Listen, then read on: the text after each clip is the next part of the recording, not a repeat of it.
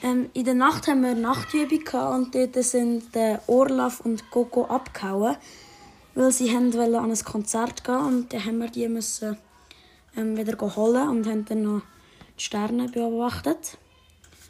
Und dann am Morgen haben wir müssen Werbung machen für das Rosengrötli, weil es ja mega unbekannt ist. Und ähm, haben dann so Beste müssen machen und dann ist man immer weiter raufgekommen, so, also immer bessere so Möglichkeiten zum Werbung machen.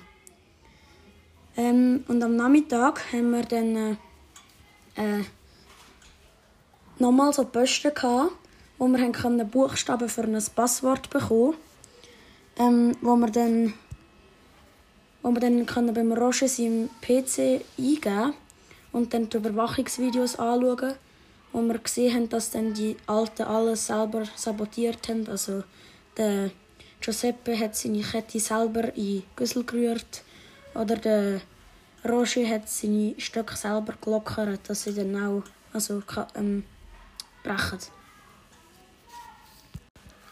Am Abend haben wir den Date-Abend und dann äh, haben wir zuerst die Vorspeise, dann die Hauptspeise und dann das Dessert.